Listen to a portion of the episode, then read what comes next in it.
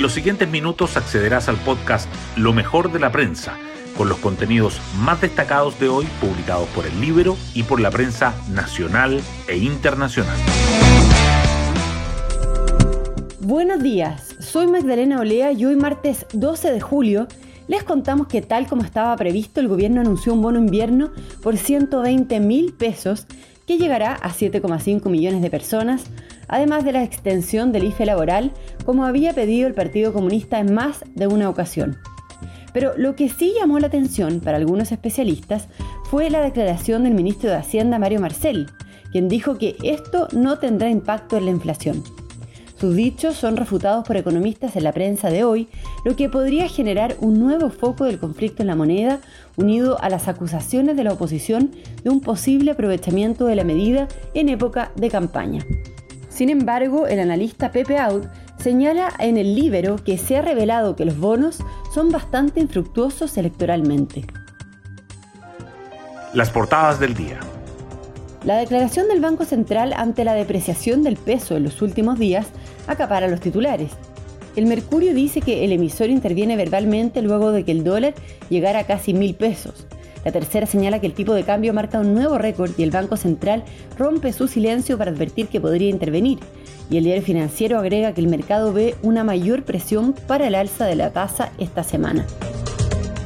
Las consecuencias del sistema frontal del fin de semana también siguen presentes el Mercurio remarca que después de que cientos de personas quedaran varadas, el Ministerio de Obras Públicas dice que Interior autorizó abrir los libertadores, que las lluvias aún no son suficientes para revertir el déficit de agua y que el riesgo de cultivos se vería aliviado, pero persiste el peligro de racionamiento.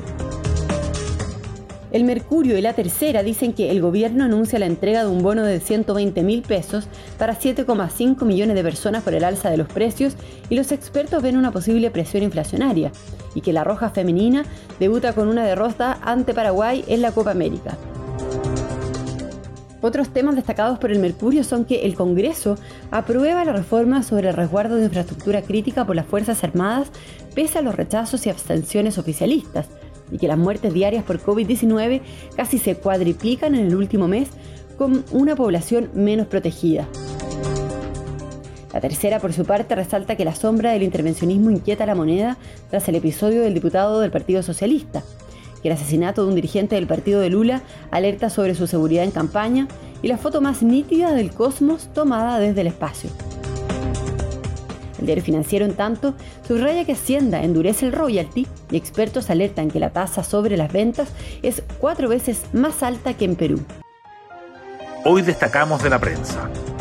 El dólar empezó la semana extendiendo su racha alcista y tras volver a tocar los mil pesos durante la jornada, cerró en un récord de 993. En ese contexto, el Banco Central expresó su especial preocupación por la volatilidad de los últimos días y anunció que, de ser necesario, implementará las medidas que correspondan. El ministro de Obras Públicas dijo que la unidad de pasos fronterizos autorizó la reapertura de los Libertadores. El titular del MOB explicó que la entidad de interior tomó la decisión considerando que había un periodo de tiempo con mejor clima y que había gente esperando desde hace varios días.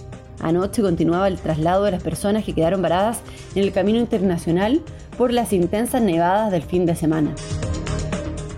El gobierno anuncia ayudas por 1.200 millones de dólares e incluye un bono de 120 mil pesos para 7,5 millones de personas. Las medidas anunciadas por el presidente Boric también incluyen la extensión del IFE laboral, el postnatal de emergencia y el subsidio protege. El ministro de Hacienda aseguró que las ayudas no tendrán un efecto en la inflación, pero los economistas sí ven más presión sobre los precios. El Congreso despacha el proyecto de infraestructura crítica pese a los rechazos y abstenciones oficialistas. La Cámara de Diputados aprobó el informe de la Comisión Mixta, que ya tenía el visto bueno del Senado, con 97 votos a favor, 17 en contra y 28 abstenciones. La reforma permitirá desplegar a las Fuerzas Armadas para resguardar instalaciones, sistemas o servicios esenciales. Otras noticias. La coordinadora Arauco Mayeco, la CAM, se adjudicó cinco atentados incendiarios perpetrados en la semana pasada en la macrozona sur y afirmó que continuará con la violencia actuando contra las empresas extractivistas aunque se apruebe la propuesta constitucional en el próximo plebiscito. El fail de Soto incomodó a la moneda y la Contraloría le pide un informe al gobierno sobre la cita con el PS. El diputado socialista dijo el viernes que la directiva de su partido se reuniría con el presidente Boric para coordinar la campaña del apruebo, lo que terminó con la Contraloría oficiando al gobierno tras recibir la denuncia de la oposición por intervencionismo. Y nos vamos con el postre del día.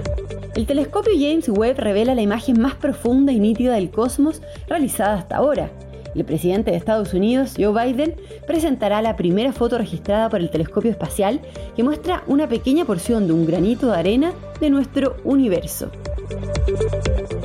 Bueno, yo me despido, espero que tengan un muy buen día y nos volvemos a encontrar mañana miércoles en un nuevo podcast, Lo mejor de la prensa.